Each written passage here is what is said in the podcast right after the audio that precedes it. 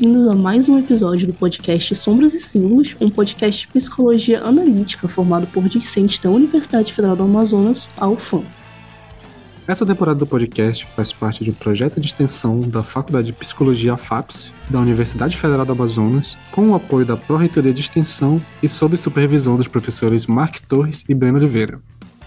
E também faz parte desse projeto de extensão um grupo de estudos presencial nas dependências da UFAM, abordando conceitos teóricos basilares da teoria junguiana. Quem tiver interessado em participar pode encontrar o link para se inscrever na descrição do episódio e nas redes sociais.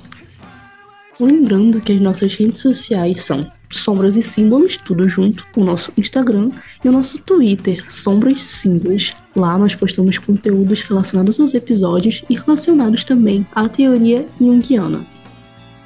Lembrando também para quem estiver ouvindo a gente pelo Spotify, Apple Podcast ou alguns aplicativos de streaming que façam avaliação para avaliar a gente, deixar essas estrelinhas aí que ajuda muito a gente, dá engajamento e é uma forma de demonstrar apoio para o nosso trabalho. Lembrando também que o link de nas nossas redes sociais e das fontes e referências que foram usadas para esse episódio estão na nossa descrição, então você pode conferir que você vai encontrar tudo bonitinho lá. E é isso, vamos para o episódio.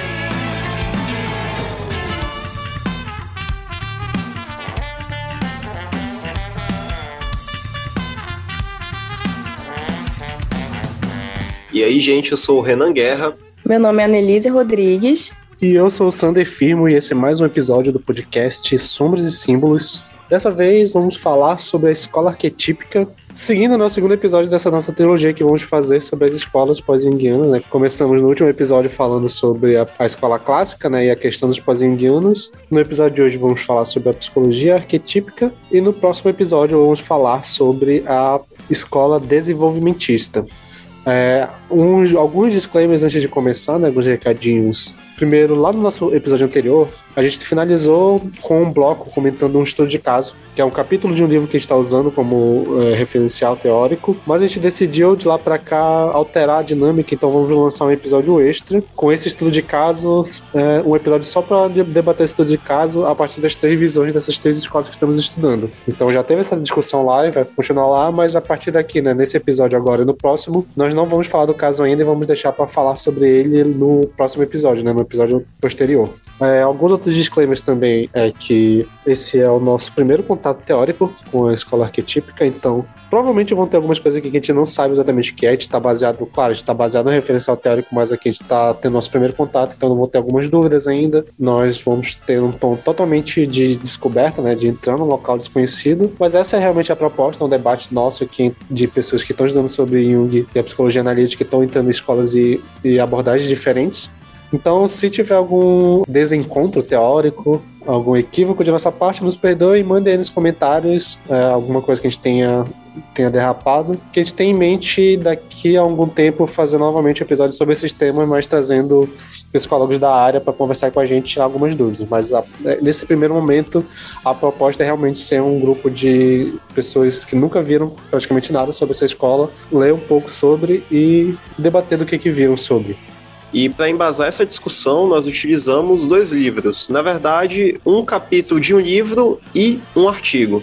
A gente utilizou o capítulo A Escola Arquetípica de Michael Adams, do livro Manual de Cambridge para Estudos Jungianos, e utilizamos também o artigo Abordagem Clínica dos Temas da Morte e Suicídio na Perspectiva da Psicologia Arquetípica, mais especificamente a parte do artigo que trata da psicologia analítica e psicologia arquetípica apontamentos iniciais. Os autores são Elton Souza e Lunalva Chagas. E é isso, vamos pro episódio.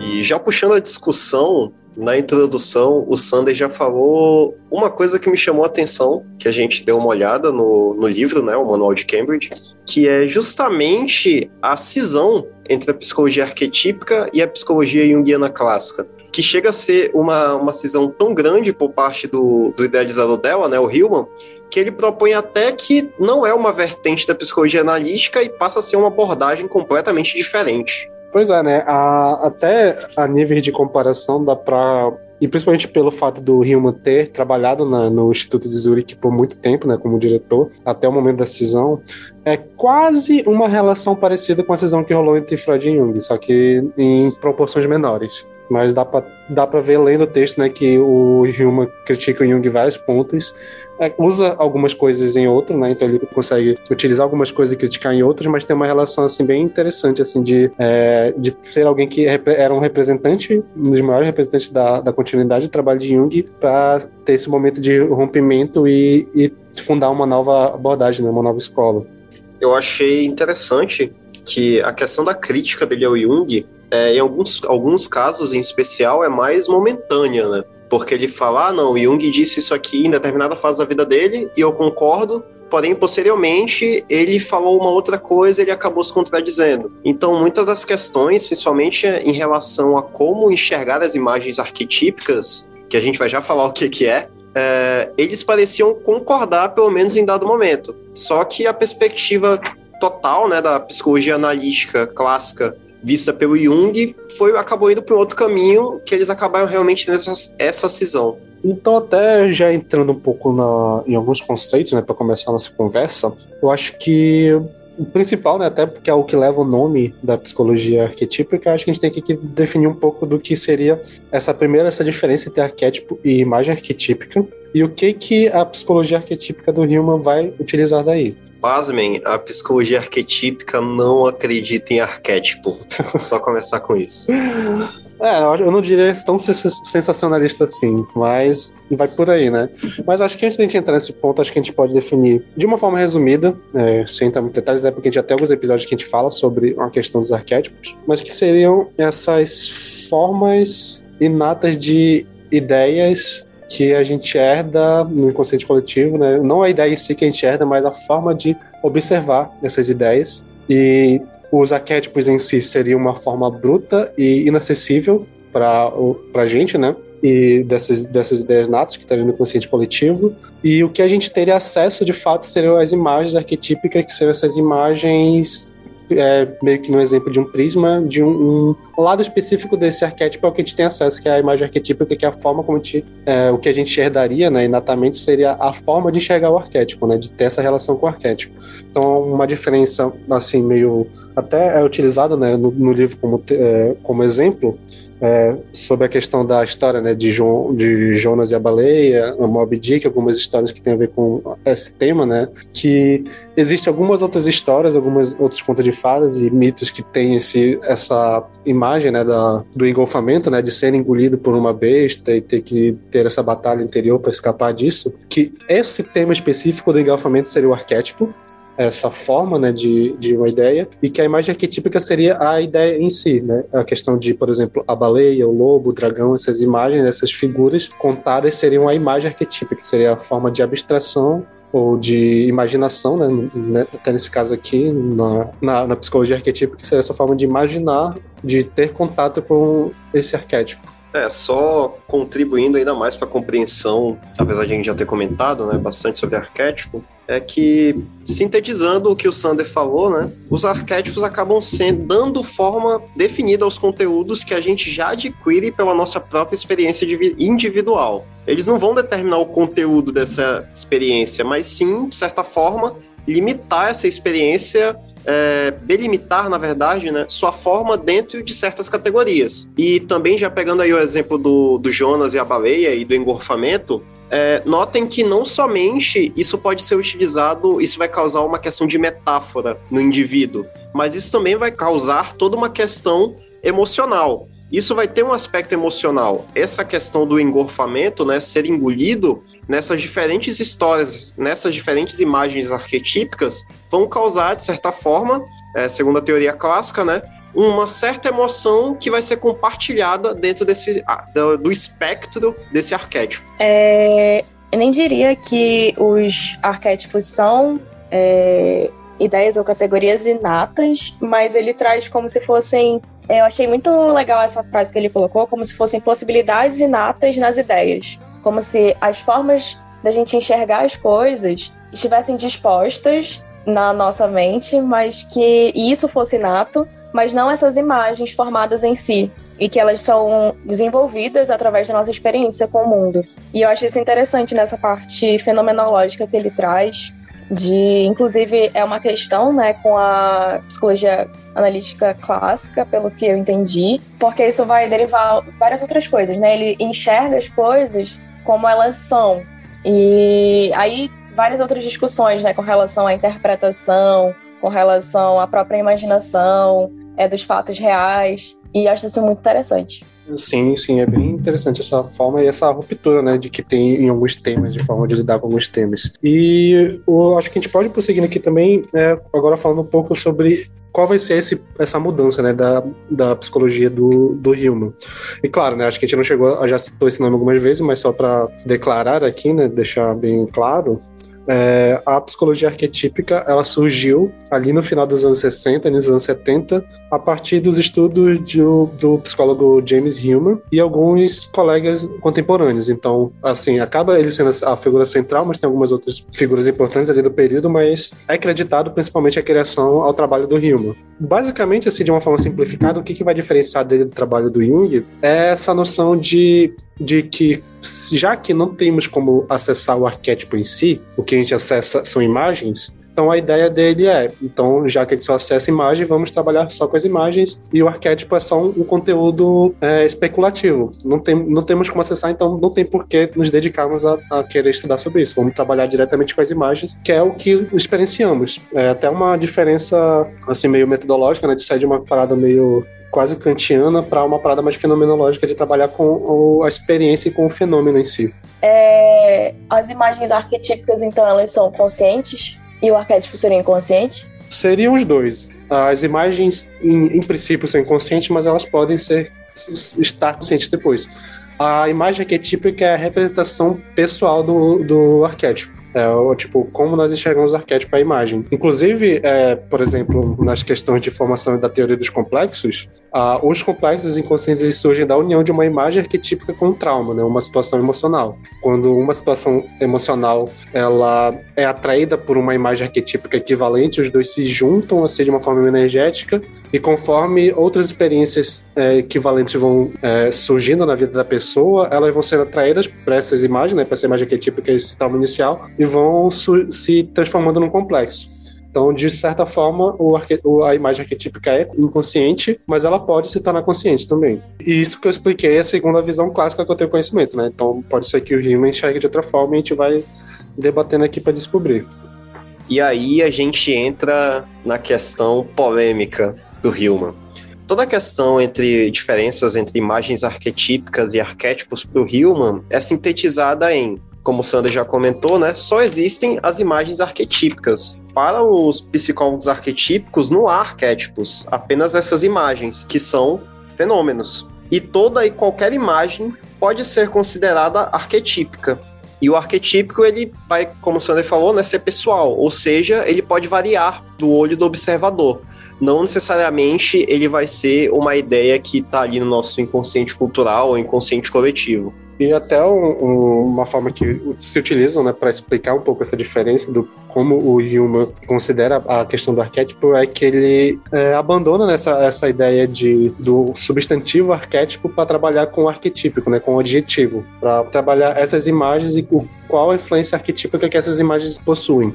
Voltando ao que o Renan estava falando, então, como qualquer imagem ela pode ser arquetípica, é, ele até traz que arquetipizar seria dar destaque a uma imagem e que ele vai considerar não apenas esse olho do observador, que de acordo com cada observador o arquétipo se diferencia, mas também ao olho da imaginação. Então ele vai levar em conta a experiência, né, a forma como o observador se vê na experiência, mas também a imaginação deste. Eu acho que a gente podia até amarrar com aquela da nossa dúvida anterior, que era e unindo a questão do consciente e do inconsciente, né? a imaginação vindo como essa, essa representação do inconsciente.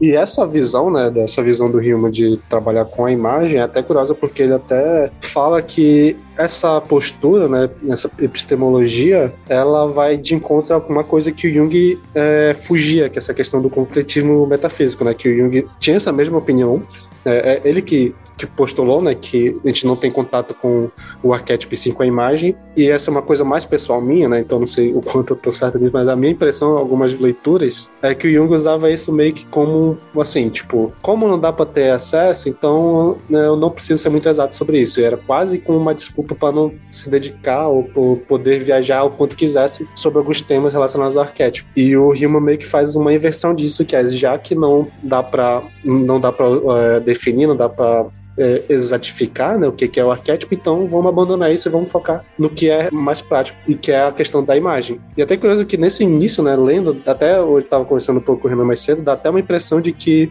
é, essa visão da escola arquetípica até iria para um lado um pouco mais hard science, né? Tipo de abandonar o que é muito lúdico e tentar focar no que é mais concreto, mas a gente vai ver que tem uma inversão aí também dentro da inversão. É, né? A começar com a própria noção de imagem dentro da, da escola arquetípica, que vai ser basicamente não comparada, ela vai ser tão real quanto a realidade, né? Em dado momento também a gente vai ver de que não se pode atrelar essas imagens a objetos reais, né? Mas a questão é que justamente essa realidade imaginada, né? Esse imaginar, ele é tão real quanto a realidade, portanto, ele tem suas próprias questões completamente diferentes da realidade. E é essa essa nova forma de enxergar o mundo que vai se desatrelar, né, do que seria completamente material e real, que o Hillman vai trazer para psicologia arquetípica.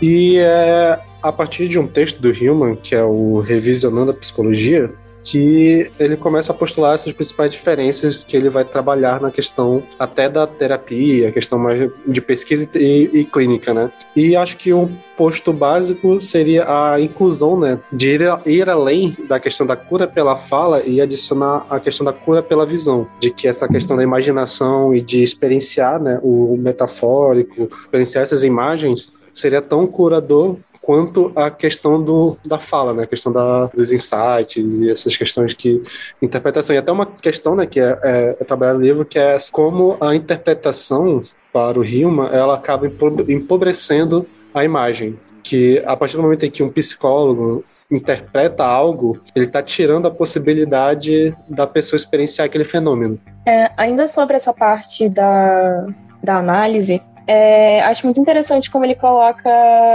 isso então de revisionar a realidade seria o sujeito é, transformar o literal no metafórico. E aí ele traz o que o Sander já falou, né? Que a imaginação seria a realidade e a realidade seria a imaginação. As duas estariam imbricadas. E que o real, ele sempre vai aparecer para a gente como uma imagem com implicações metafóricas potencialmente profundas. Ele traz como se o real, a gente nunca conseguisse alcançar o real. Então, é, a gente trabalha sempre o real a partir do imaginário. E eu acho isso muito interessante.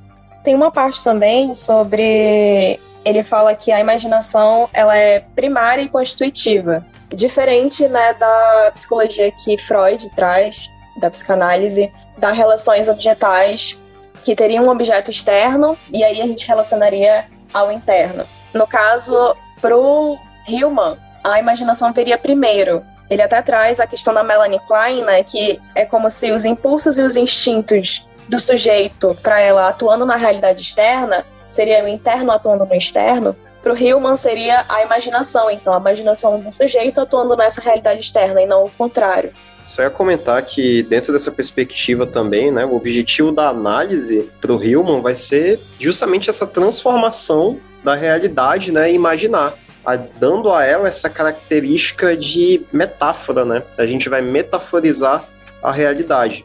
O que, dentro da perspectiva da psicologia moderna, é uma coisa completamente, de certa forma, inovadora, ao mesmo tempo que, para mim, remete muito a uma ideia até platônica.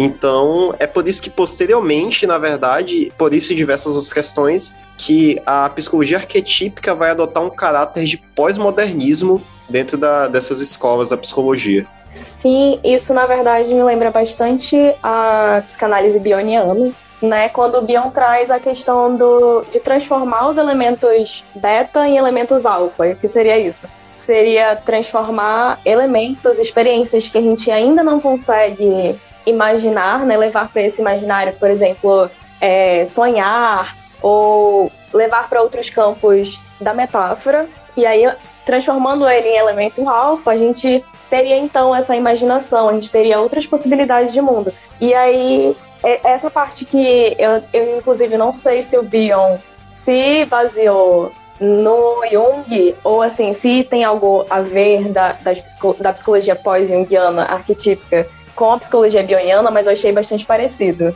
a forma como eles trabalham a questão da análise clínica. É, eu acho que assim, é, eu sei que o Bion e a escola desenvolvimentista têm uma relação próxima. A arquetípica eu não sei tanto, mas de fato tem uma, dá para ter uma lembrança aí. Mas acho que também uma, apesar da semelhança, uma diferença que eu acho basilar, que é que dá pra gente também trazer esse paralelo, seria a questão de o Hillman considerar que a psicologia arquetípica ela não é uma psicologia do ego, né? Eu acho que é um dos pontos principais até da própria psicologia junguiana em si, né, psicologia analítica, que teria como objetivo é, a individuação e essa questão de trazer consciência para o ego. Quanto mais consciente o ego, melhor estaria. E pro Hillman seria o caminho oposto, seria quanto mais metaforar as coisas que o ego teria, né, de quanto mais o trazer para as outras personalidades, a gente vai chegar em algum momento, né, falar sobre a questão da multiplicidade, né, mas acho que por enquanto fica essa questão, essa diferença de que o, o, o pelo menos na minha visão, o Human ele se aproxima nessa questão clínica mais de um lado fenomenológico do que um lado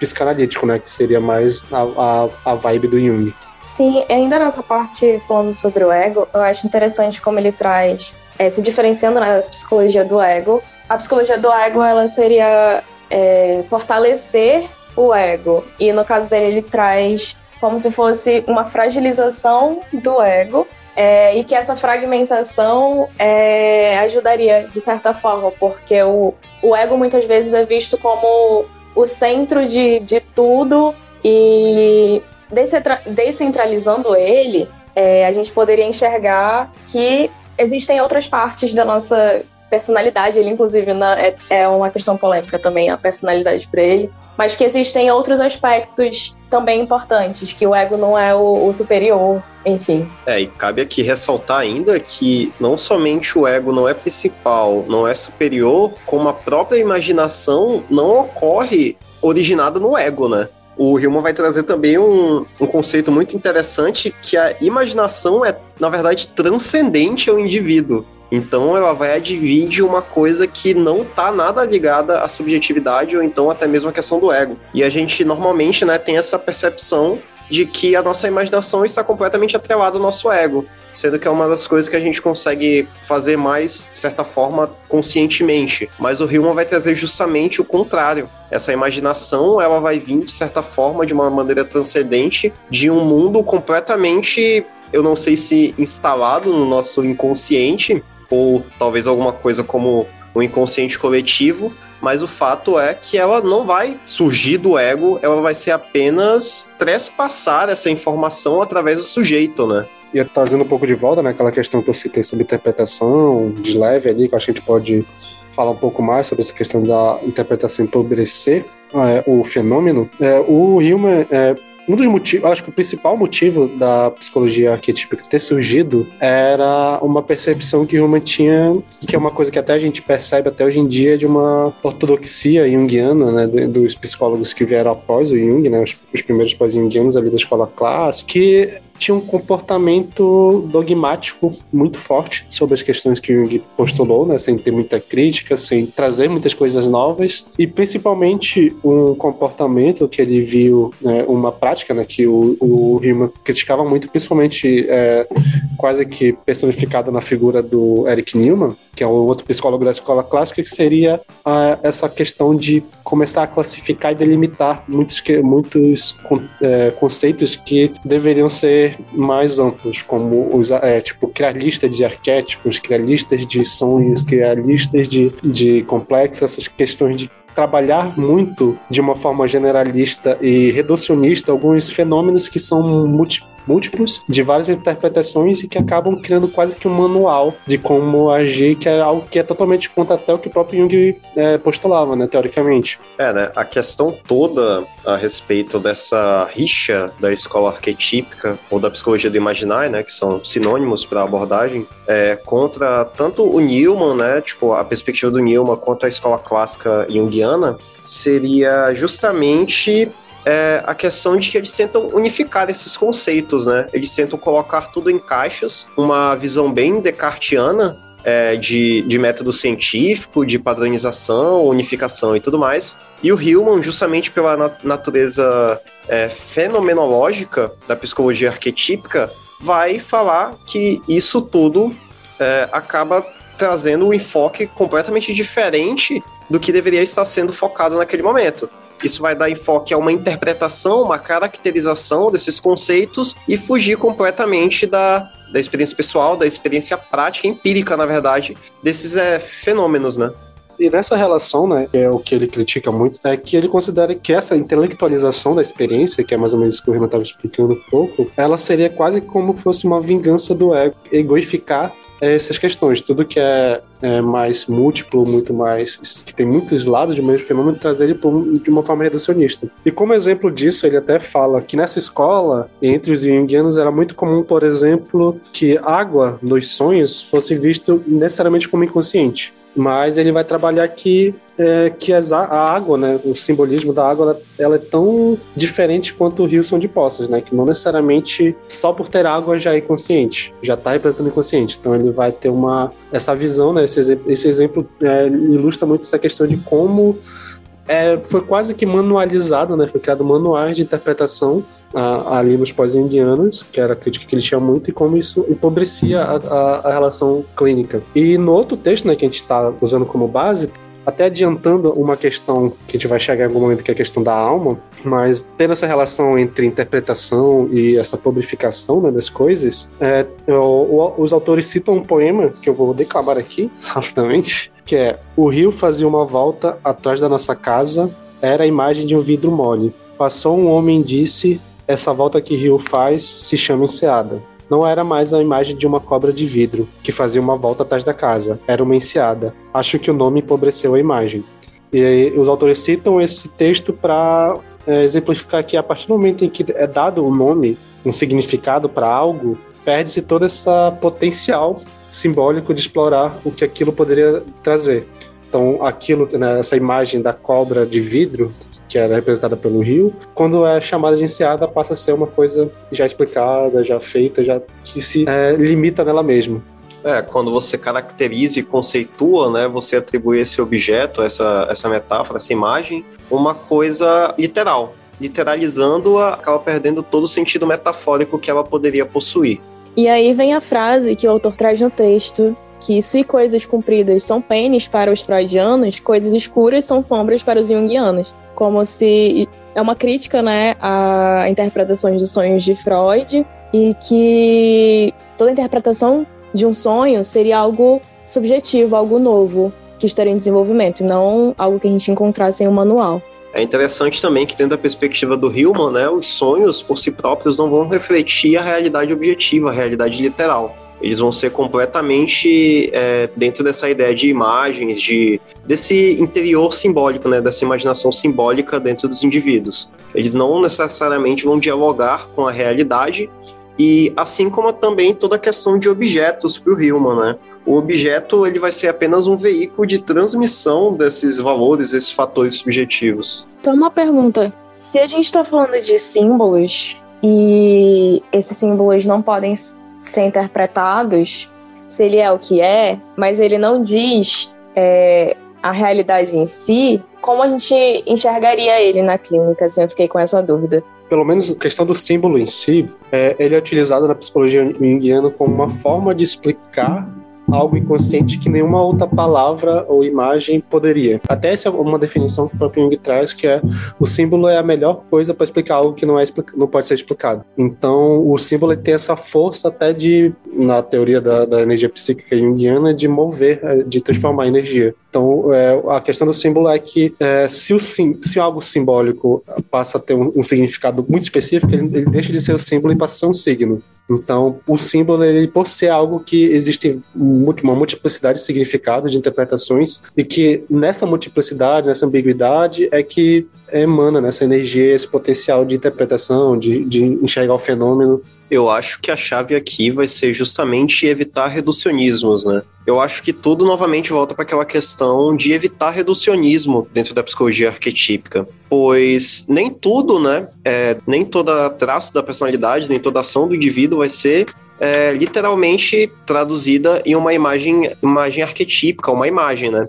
Mas eu creio que há exceções para essa regra e somente não cair na questão de que ah, a pessoa fez X coisa, então isso simbolicamente e magicamente isso quer representar Y. Então eu acho que é só não somente não cair nesse reducionismo e ele vai dizer exatamente, assim como os psicólogos imaginais não reduzem as imagens a objetos eh, na realidade externa, tampouco os reduzem a aspectos da personalidade do sujeito. Para o Hillman, a imaginação vai ser completamente autônoma, né? Entendi. Então, no caso, ao invés de interpretar, ele exploraria essa parte imaginativa do simbolismo. É, eu creio que sim, exatamente. Mas uma questão que eu acho que a gente não. A gente está meio que pecando aqui é utilizar a palavra até símbolo, simbólica dentro da, da psicologia arquetípica. Em nenhum momento eu vi eles utilizando esse termo, e eu acho que é um termo até que caiu em desuso, porque, de certa forma, os símbolos, é, a, a, grossas palavras, né, seriam a, as formas com que o inconsciente tem de, de, de conversar com a gente. Mas, pelo que eu entendi, dentro da perspectiva da psicologia arquetípica, essas formas seriam justamente as imagens. Então eu acho que dentro dessa perspectiva é, estaria condensado tanto a questão dentro da escola clássica, né? Tanto a questão mais arquetípica quanto a questão dos próprios símbolos dentro do que seriam essas imagens.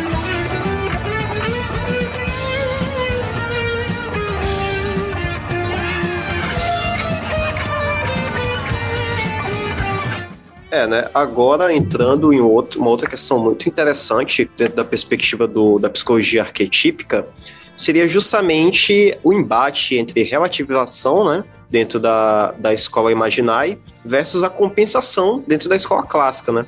É, dentro da perspectiva do Jung, né? O objetivo da, da análise é, seria justamente a individuação do ego em relação ao self. Isso seria a compensação. A compensação é esse sistema que opera para corrigir um determinado desequilíbrio entre o consciente e o inconsciente e reestabelecer um equilíbrio psíquico, né? Dentro dessa questão, a gente tem toda aquela base para a prática analítica, onde o inconsciente está o tempo todo é, compensando o consciente. Então, tudo aquilo que fica, de certa forma, em aberto no inconsciente, né? Nossos complexos, as cargas emocionais, simbólicas que trazemos e até mesmo as repressões que nós fazemos, né? As coisas que nós reprimimos dentro do nosso consciente, elas acabam indo para o inconsciente, havendo, de certa forma, essa compensação.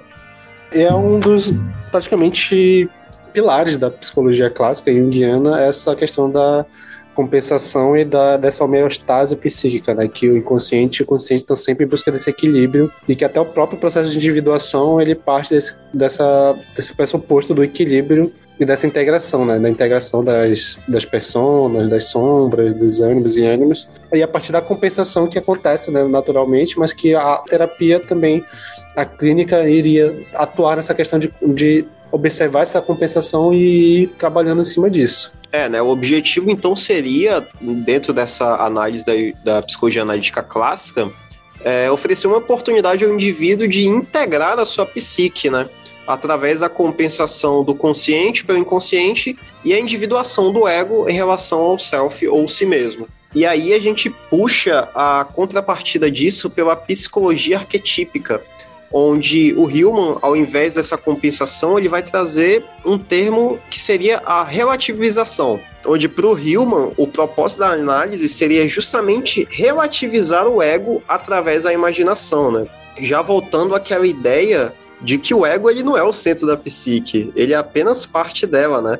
Então a, a, ideia da análise vai ser que essa imaginação vai descentralizar, vai relativizar esse ego, procurando, em última instância, né, desmascarar as pretensões do ego. Até daquela forma que a gente estava falando, né, que o objetivo aqui, né, na psicologia arquetípica, não seria a integração da personalidade, em si essa relativização, né? Essa forma de meio que de mostrar pro ego que, é, como o Renan falou, ele não é único, que existem outros fenômenos e outros entes psíquicos que também trabalham no inconsciente e que vão puxar algumas questões relacionadas à personalidade. Então, a partir disso, ele vem trabalhar a questão da multiplicidade dos fenômenos, né? Tirando a centralização do ego, ele tira também a centralização de outros aspectos por exemplo, ele traz a questão da personalidade, que eu não entendi muito bem, se vocês quiserem complementar, mas pelo que eu entendi, a psicologia analítica arquetípica não considera que existe uma personalidade, mas existem várias personificações, porque a personalidade seria múltipla e isso seria uma condição natural da humanidade.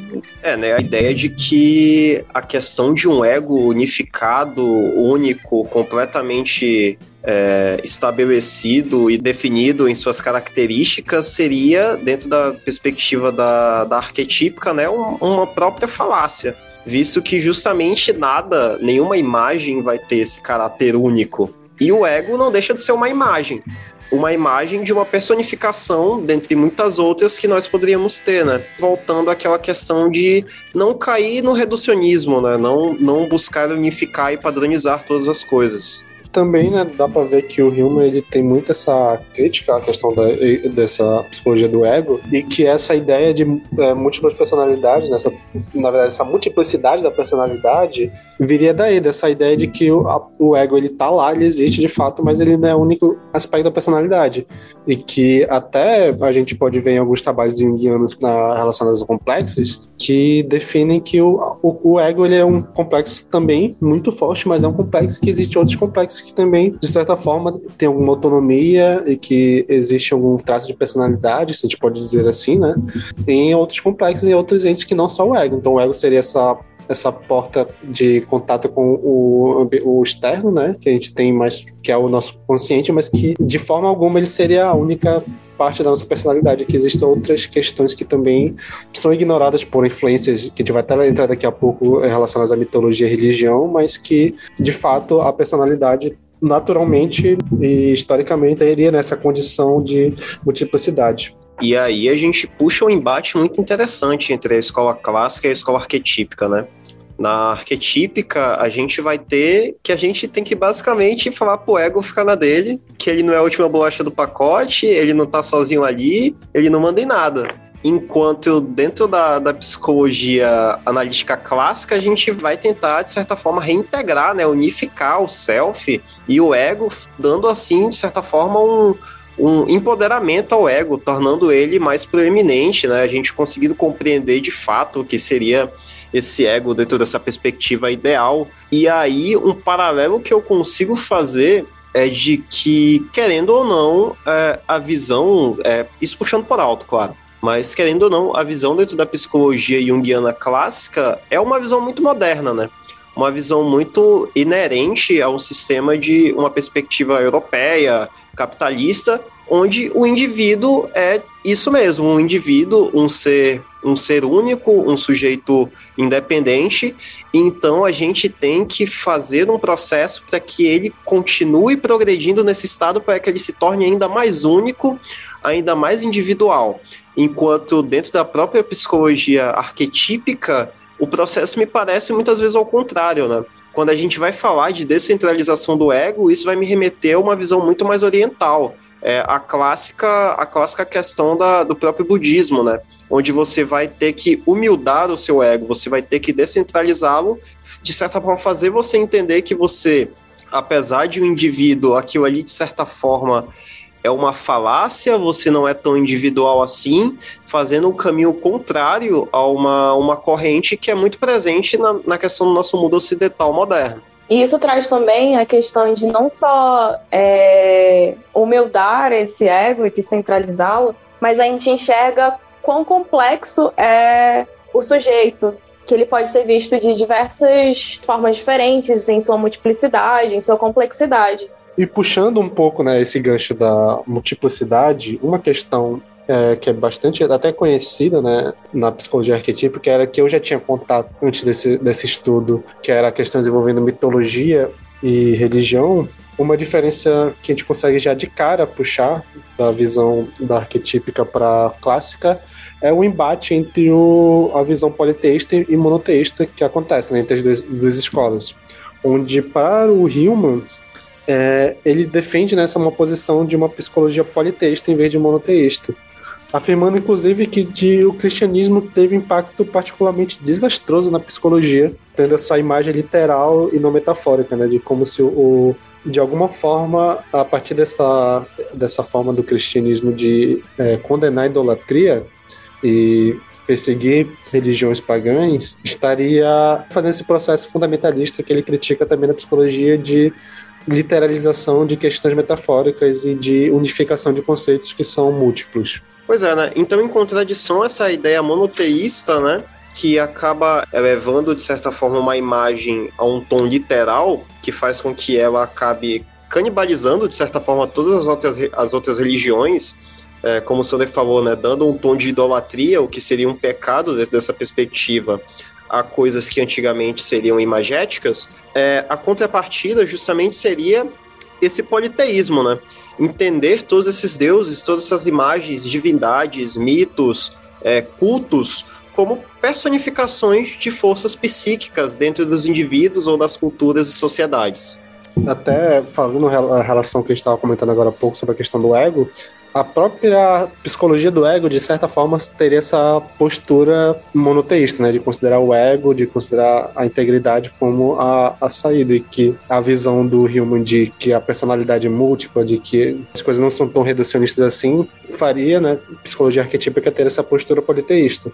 E além dessa questão religiosa, né, a própria mitologia em si é uma questão muito importante dentro da psicologia arquetípica é muito comum, e assim, é, e até como eu falei agora há pouco, o que eu já conhecia da psicologia arquetípica era essa relação com os mitos, né? Com essa relação com a mitologia, e de utilizar muito essa questão de deuses diferentes, dessa multiplicidade de deuses no, no processo é, terapêutico. Mas uma coisa que eu achei bem interessante, que no próprio texto o autor faz uma crítica de que a maioria, né, pelo menos até então, no momento em que o livro foi escrito, dos, é, a maioria dos psicólogos arquetípicos eram muito fixados na mitologia grega e que isso poderia ser explicado pelo fato de ter surgido na Europa e de ser uma mitologia que acaba abargando né, aquela realidade, mas que hoje em dia já não é o suficiente, que é preciso ter uma expansão para um panteão mais é, correspondente ao que temos hoje no mundo de que era preciso ter esse contato também com religiões e mitologias de lugares diferentes de todo o globo,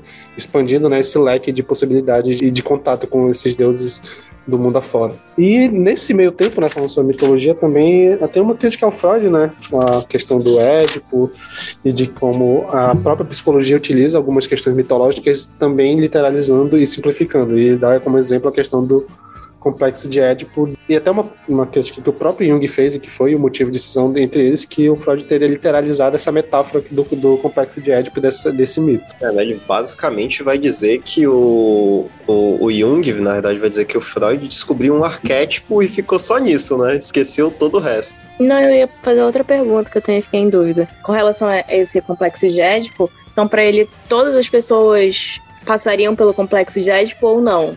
Assim, essa é a crítica dele a Freud? É, ele diz que, ah, basicamente, a questão do complexo de Édipo seria mais simbólica do que literal. Que de fato existe essa fantasia, mas o que causa a aflição né, do complexo seria não a, o desejo carnal literal pelo, pelo pai ou pela mãe, mas sim que essa questão do incesto ela seria uma representação da saída de um berço acolhedor, que o incesto né, seria essa questão de estar ligado intimamente aos pais e à proteção dos pais. E que a quebra com esse desse incesto seria a, o início da individualidade, do, do caminho para uma formação de um ego individual. Que, e a partir dessa questão da, da, desse simbolismo né, que o Jung traz para o complexo de ser esse processo de quebra com esse é, confortável, essa questão de responsabilidades, é que viria né, essa angústia que geraria do complexo, não essa questão literal de que o Freud traz da questão sexual. E a crítica que o Hillman vai trazer justamente ao complexo de Édipo é que ele vai falar que devido ao fato de o, de o Freud ter escolhido um mito, né, uma representação dessa relação entre pai e filho, dentre muitos outros, isso acabou modificando toda uma metodologia que ele poderia criar em cima dessa, dessa representação, onde por exemplo, se ele tivesse pegado um outro mito grego, né, utilizado no texto citado pelo autor Hein Kohut, é, por exemplo, se ele tivesse pegado o mito de Ulisses e Telemaco, a representação seria completamente normal, né? onde seria uma representação basicamente normal e humana e não uma disputa integracional e os desejos mútuos de matar e destruir. Então, basicamente, a escolha desse determinado mito para a representação de uma rela relação entre pai e filho vai mudar não somente a, a interpretação dessa relação, como o método aplicado a ela.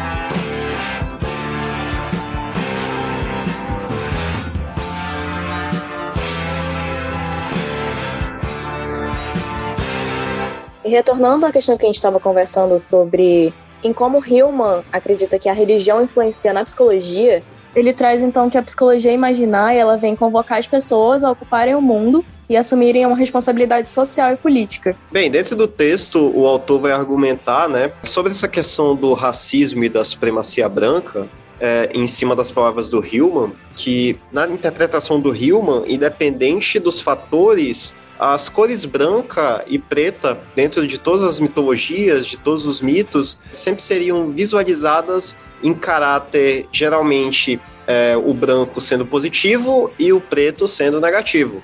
É, toda a questão, e aqui eu abro um parênteses, porque eu imagino que isso não seja tão universal assim, eu imagino que tenha culturas em que talvez isso possa se inverter, mas a argumentação principal vai ser de que, por exemplo, é, a noite, né, seria uma, uma figura escura, né, seria uma imagem de uma escuridão, que traz perigos, né, já puxando toda aquela questão instintiva do homem primal que via na noite é, um mar de possibilidades e a maioria deles eram de imensos perigos, presas é, cercando males que ele não conseguiria enxergar, e ele veria no branco, né, na luz, toda a questão de um, um local mais seguro, alguma coisa mais pura, etc. E o que o Hillman vai argumentar em cima disso é que não necessariamente essas caracterizações metafóricas iriam é, fundamentar, por exemplo, um ponto de vista racista pois isso é exatamente o que é, né? A imagem é exatamente o que é, ela não vai atrelar-se aos objetos. Então, essa imagem é puramente metafórica. O erro de racistas dentro dessa questão e desse ativismo político do Hillman seria justamente dar um caráter literal a uma metáfora que provavelmente advém do inconsciente e de diversas mitologias e culturas. E ainda dentro dessa questão de, dessa literalização né, em relação ao racismo, ele vai trazer uma perspectiva de que justamente um papel dessa, dessa psicologia, né, da psicologia arquetípica, seria revisionar, né? Ou seja, desliteralizar essa imagem metafórica aplicada literalmente, onde o erro estaria justamente é, num fracasso por parte de, de grupos racistas, supremacistas brancos, em atribuir à imaginação é, uma falácia literal. É, e isso dá para fazer né, uma análise de que o que ele está falando é que justamente o que ele critica na questão do ego, né, na psicologia do ego, é que esses grupos sociais que têm esses comportamentos racistas, acho que dá para estender a outras questões de preconceito também, eles acabam integrando o literal e o, o, o simbólico numa coisa só e projetando é, essas questões nas outras pessoas que são os, os objetos que são vítimas dos preconceitos dessas ações. E apesar de, assim, eu lendo, eu, eu fico um pouco assim cabreiro da forma como isso é isso é postulado e tal. Tem algumas questões ali que eu acho que outras áreas da psicologia até conseguem trabalhar melhor, mas eu acho que já dá para pelo menos é, ver como essa escola tem essa preocupação política e de trazer essas questões políticas para dentro da clínica e para dentro da pesquisa. Então, acho que já traz uma questão legal, apesar de, o, pelo menos, a descrição do livro não tá tão interessante assim, né? Tem umas questões que parecem, pelo menos para mim, soaram meio complicadas, mas que a partir dessa preocupação já dá para trabalhar algumas coisas daí. Eu suponho que hoje em dia devam ter outras discussões relacionadas a esse tipo de tema e que essa escola deve contribuir bastante. É, né? Em última instância, a psicologia arquetípica vai ter uma postura pós-moderna e pós-estruturalista, né? Pós-moderna, creio eu, justamente porque ela vai trespassar todas essas questões de Descartes, toda a questão de materialismo, etc., né? Vai dar uma, uma volta, né? Voltando, de certa forma, ao Platão e trespassando toda essa realidade material. E pós-estruturalista justamente pela negação dessa questão descartiana de colocar tudo em caixinhas, de definir método científico, né? Onde claramente o Hillman vai descartar o próprio conceito de arquétipo porque ele acha irrelevante uma definição para tal. E assim, eu creio eu que a psicologia arquetípica acaba adquirindo um tom muito único que eu terei de ler mais a respeito disso para descobrir, mas que me parece uma coisa muito mais transcendental apesar de em dados momentos eles até fazerem críticas a questões metafísicas. Mas, enfim, isso são características de uma psicologia pós-moderna. E acho que para ir fechando o episódio, uma última questão, né, uma última postulação da psicologia arquetípica que eu acho que a gente precisa falar um pouco é a questão da alma e de como isso é trabalhado na psicologia arquetípica. É, primeiramente, o, o Hume cita que ele utiliza esse termo, né, alma, justamente pela ambiguidade que tem, né, de trabalhar alma, não é exatamente uma coisa que é tão fácil de explicar, né, ou definir o que é uma alma, e que para a psicologia arquetípica, qualquer objeto, qualquer imagem, tudo, o mundo, né? Tudo no mundo tem alma. E, pelo menos pela minha forma que eu consigo compreender nessa questão, é, é que a partir do momento em que a gente se relaciona com os objetos, relaciona com as imagens, a gente está investindo energia de que isso reflete na gente de alguma forma. Os objetos refletem, então por isso eles serão animados, a ter essa alma. E por tudo ter alma, tudo tem que ser respeitado. Deve ser considerado pelo, no trabalho clínico também. E, e, essa questão da alma é importante na psicologia arquetípica porque de, a alma, né, ela se relaciona através das imagens. Então, a, a imagem seria essa forma da relação com a alma.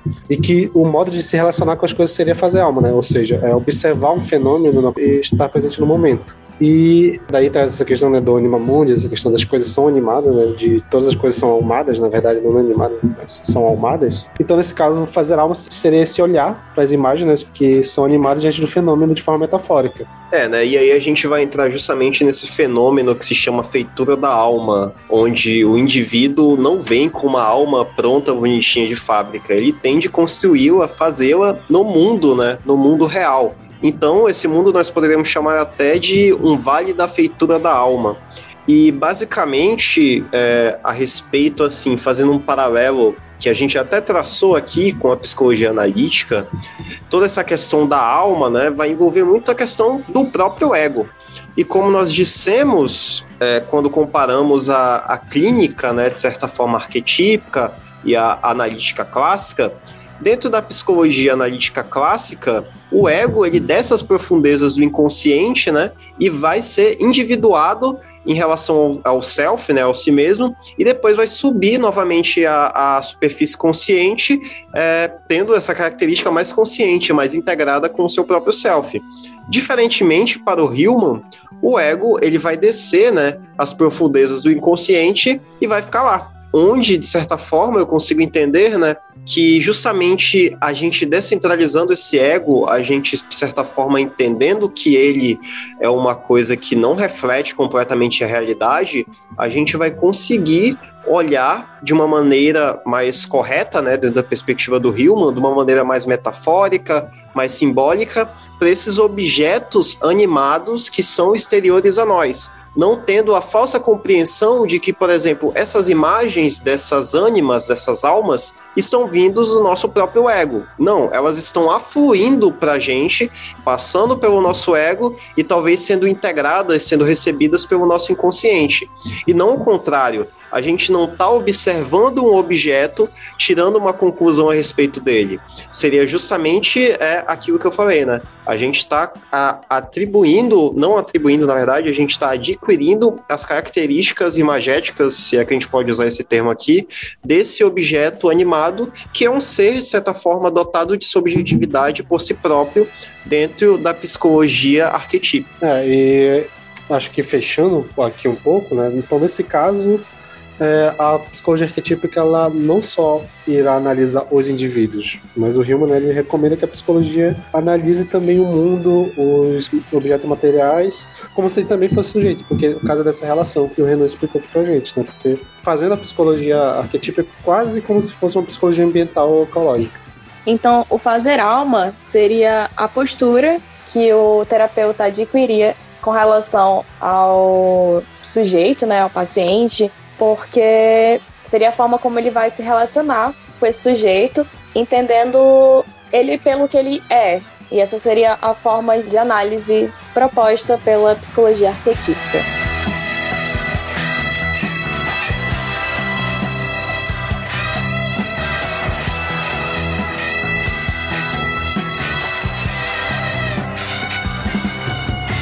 Então é isso, pessoal. Ficamos por aqui. Espero que vocês tenham curtido mais esse episódio. Não se esqueça de seguir a gente né, nas redes sociais. E lembrando né, que esse aqui é o segundo episódio de uma trilogia, então daqui a um mês mais ou menos vai sair o terceiro episódio, onde vamos falar da escola desenvolvimentista. Vamos falar de Melanie Klein, de psicanálise. Vai ser, vai ser doido esse episódio. Então chega aí com a gente, não, não esquece de acompanhar. E lembrando também, né, que para quem quiser participar, nós temos um grupo de estudos sobre psicologia analítica que rola presencialmente lá na UFAM. Então o, o o, link tá na bio do nosso Instagram e também tá aqui no, na descrição do, do, episódio. Então, se tiver interesse, for de Manaus, né, no caso, tiver interesse e disponibilidade para presencialmente. E é isso, até o próximo episódio.